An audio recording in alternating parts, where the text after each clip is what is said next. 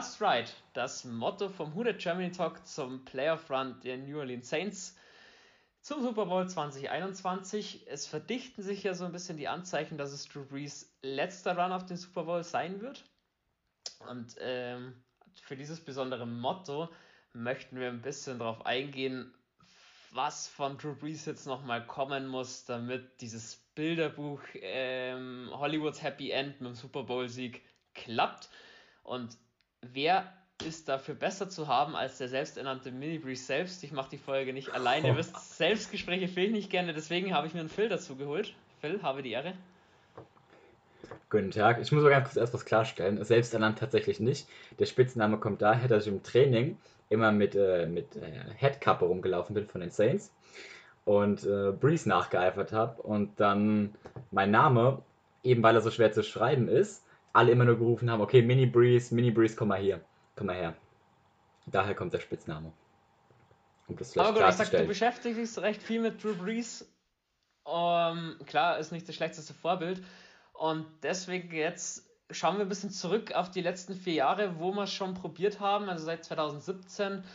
Ähm, wieso hat es bisher nicht geklappt? Dass Drew Brees, ich denke, Drew Brees, wenn er ihn schon früher geholt hätte, den Super Bowl 2017, 2018, 2019, dann würden wir ihn heute nicht nochmal sehen. Dann wäre er schon retired, gehe ich davon aus. Ja, würde ich, würde ich genauso unterschreiben. Ich glaube, dass das Einzige, was Drew Brees halt wirklich noch in der Liga hält, äh, der fehlende Super Bowl, der fehlende zweite Super Bowl Ring ist.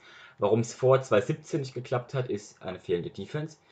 Und ab 2017 haben wir eine Strähne aus Pech, aus unglückseligen Calls, Momenten. Ähm, ja, ich würde sagen, viel Pech. Es gibt bei jedem Spiel immer einzelne Gründe, können wir vielleicht später noch drauf eingehen. Aber alles in allem wahnsinnig großes Pech. Bitte erläutere es doch genauer.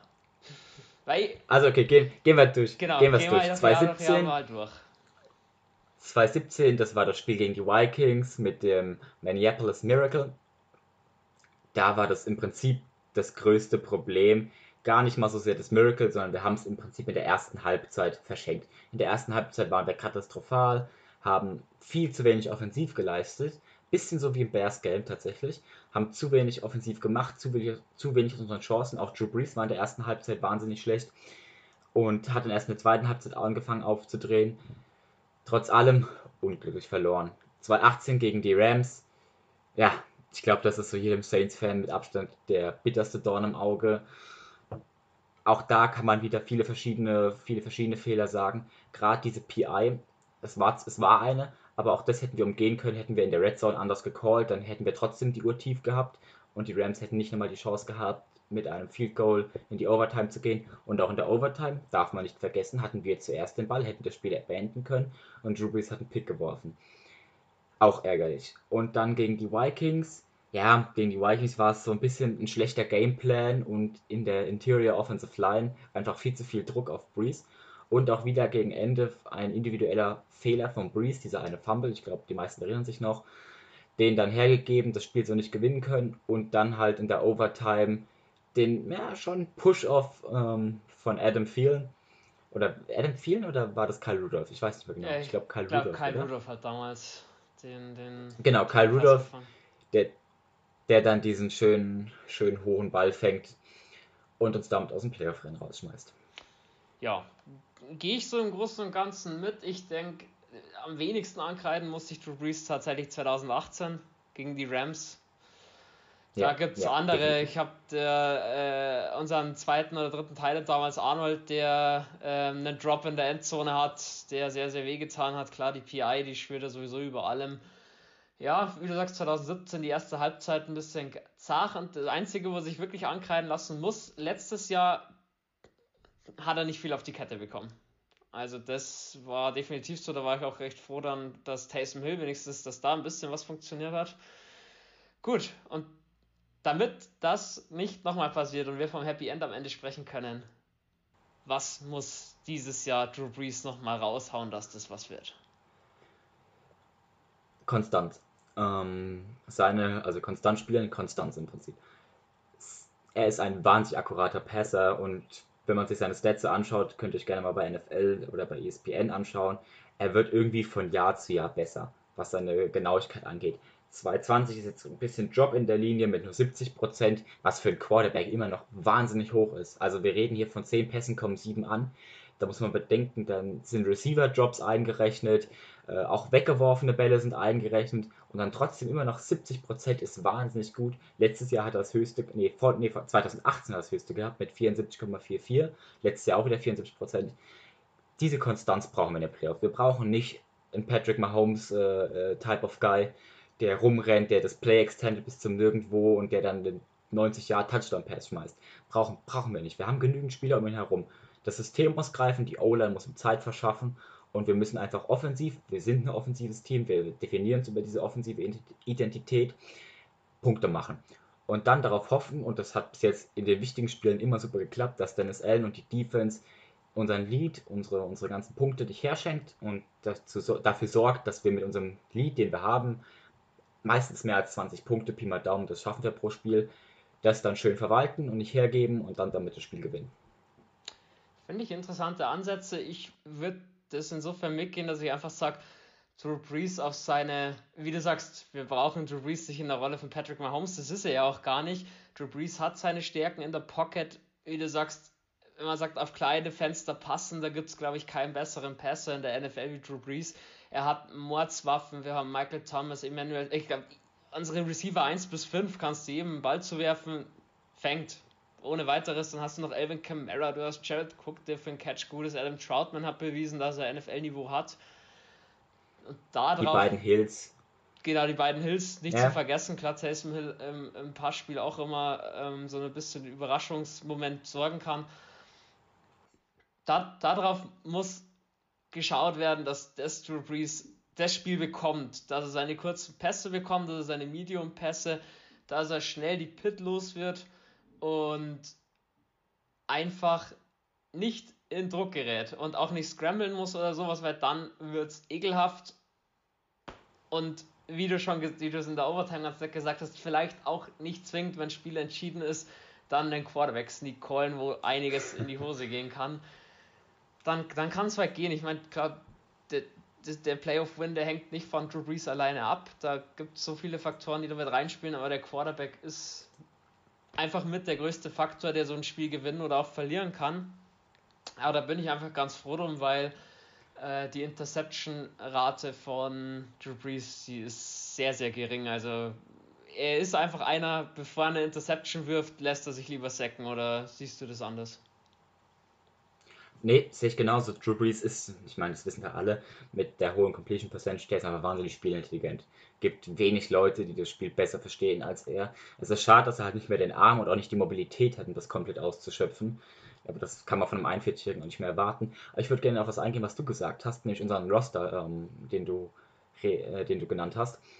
Ja, wir haben den vermutlich offensiv besten Roster in Drew Brees gesamter Spielzeit. Wir haben, wir sind so vollgeladen mit Waffen. Und ich glaube, dass das eine Sache ist, die wir machen müssen. Erstens jeden einbinden, die Bälle schön verteilen, haben wir gegen die Bears wieder gemacht. Zehn verschiedene Anspielstationen. Genauso, genauso spielt man unberechenbaren Football, ohne den Ball 50 Meter weit schmeißen zu müssen. Und ihn halt dann auch wirklich in die Hände unserer Game Winner legen. Harris haben wir letzte Woche super genutzt. Michael Thomas kann man immer nutzen, Camara kann man immer nutzen. Den Ball schön in die Hände unserer Game Winner legen und halt mal auch von einem, das haben wir auch letzte Woche super gemacht. Sanders war wenig offen, Sanders hat sich wenig freigelaufen bekommen gegen diese Bears Defense.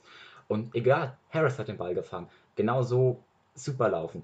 Nicht den Ball irgendjemandem geben, weil man sagt, ja, okay, das ist unser Nummer 2 Receiver, der wird bestimmt besser sein als Nummer 3, sondern nein, gib ihn Harris, wenn der die Plays macht, ihn weiterfüttern, so lange etwas machen, bis die Defense es schaffen kann zu stoppen. Genau, also ich finde auch, wie du sagst, Harris, Callaway, auch Triquan Smith, auch denen kannst du mal einen wichtigen Versuch äh, zuwerfen, weil Michael Thomas 100% ein Double-Team haben wird. Der wird in Double Coverage sein, von zwei gedeckt.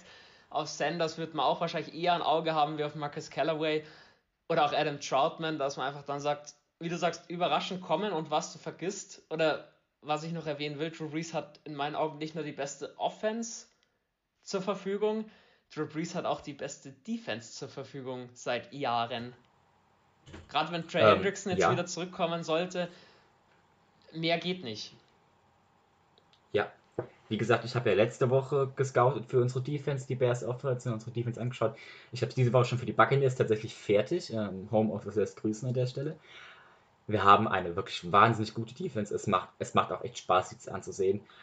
Dominant, unvorhersehbar, teilweise auch komplizierter als so normalen Defenses mit, mit verschiedenen In-Coverage-Rules, mit verschiedenen Zone-Varianten, Varianten, die man auch so seltener sieht in der NFL, was es ganz besonders schwierig macht. Klar, einem Brady wird das nichts ausmachen, der hat die Coverage mit Sicherheit in seinem Alter auch schon mehrmals gesehen, aber ja, nominell eine super Defense, mit, mit, also die Namen sind spitze, aber auch was Dennis Allen da macht, funktioniert bombastisch.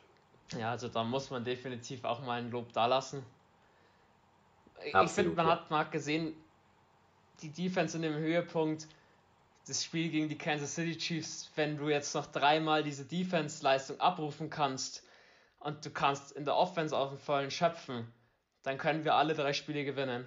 Aber es braucht halt jedes Mal eine Top-Leistung, volle Konzentration und dann wird es was. Und du hast schon angesprochen, Bierspiel lief schon ganz gut. Jetzt stehen die Bugs vor der Tür und jetzt einfach mal rausnehmen, was muss Drew Brees machen, damit wir die Bucks ein drittes Mal schlagen? Den Ball halten. Ähm, Possession Time. Ich denke, also ich glaube, dass Possession Time dieses Spiel entscheiden wird.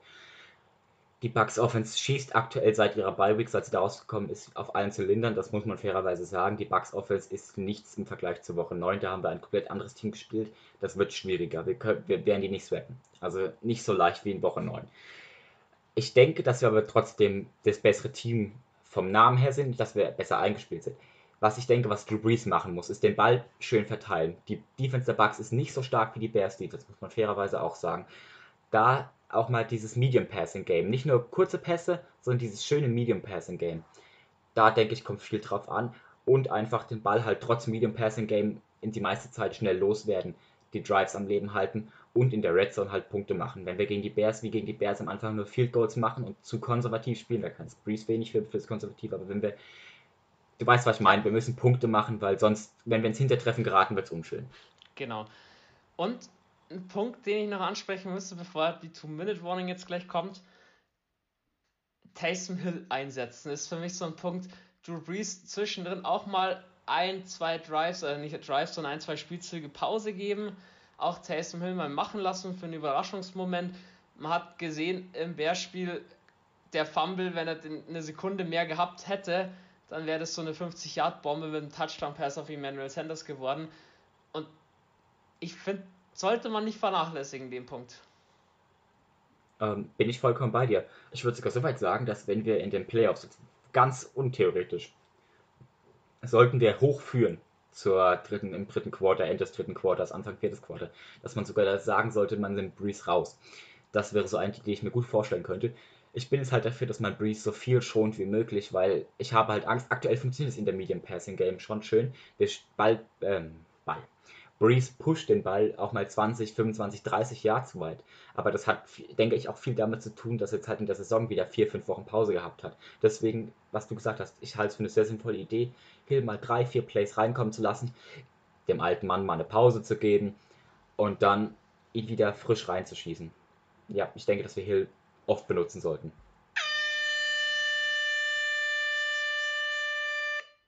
Gut, da war die Two-Minute-Warning.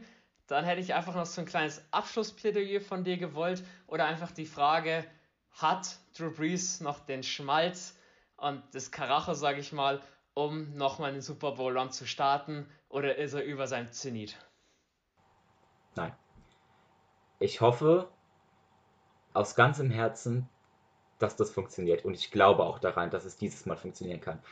Und egal, wie jetzt die nächsten drei Wochen aussehen werden, ich wünsche mir, und das ist glaube ich so das Einzige, was ich mir wünsche, sollte es am Ende nicht reichen, wovon ich jetzt nicht ausgehe, was ich auch nicht glaube, beziehungsweise was vielleicht sein kann, aber kann man ja nie sicher sagen in den Playoffs. Ich will wenigstens, dass alles gegeben wird. Ich will als, als, als Fan sehen, nicht als, nicht als hier Podcaster oder als möchte gerne Experte, sondern als Fan, dass sie alles geben, was sie haben. Dass sie meinetwegen auch 110% spielen, dass sie wirklich zeigen. Das habe ich nämlich im Vikings-Game letztes Jahr auch vermisst, dass sie gezeigt, da haben sie nicht gezeigt 110%, sondern dass sie wirklich jetzt, jetzt gilt's jetzt oder nie. Das ist wirklich etwas Existenzielles. Wir hatten die letzten Jahre immer wieder noch eine Chance, aber jetzt oder nie. Also 110% für diesen letzten Ring. Äh, Wenn es einen Football God gibt, wie du es gesagt hast, dann wird es was. Drew Brees hat noch den Arm, vielleicht nicht mehr so wie früher, aber er kann es noch. Er ist noch gut genug, einen, einen Titel zu gewinnen, einen Super Bowl zu gewinnen. Wir haben das Team, wenn nicht dieses Jahr, dann wird es länger nichts. So meine These. Wir haben jetzt alle Puzzleteile beieinander. Es muss klappen. Hat gesehen, zum Beispiel Spiel gegen die Bucks oder gegen die Chiefs. Sie können 110% und wenn sie 110% geben, brauchen wir uns vor keinem verstecken. Und deswegen die Frage an unsere Community. Stimmt ihr uns zu oder gibt es Stimmen, die einfach sagen, nee, nach 2018, das hat Breeze gebrochen oder wie auch immer. Was sagt ihr dazu? Unterstützt uns ein bisschen bei unserer Kampagne The Last Ride kommt ein bisschen Content neben der Folge natürlich noch, haben wir ja schon gesagt, gibt es auch ein Gewinnspiel. Einfach da ein bisschen aufmerksam sein, ein bisschen dann teilhaben und dann bedanke ich mich, Phil, für deine Einschätzung. Es war mir eine große Freude, über mein Idol zu reden. Vielen Dank. Ja, dein, dein Wort in Gottes Ohr und auch mein Wort, äh, Wort in Gottes Ohr, dass das was wird. Zu Drew Brees sei gesagt, sollte er wirklich retiren, gibt es natürlich eine Sonderfolge hinten raus, dass seine ganze Karriere nochmal Revue passieren lassen. Ich denke, die Nummer 9 bei den Saints wird es nach ihm nicht mehr geben. Die wird unter und in, im Superdome unter das Dach gehangen. Aber wir alle jetzt nochmal den letzten Run, The Last Ride starten und lass uns diesen Scheißring holen. Und damit mit den Worten beende ich die Folge und sag, who dat?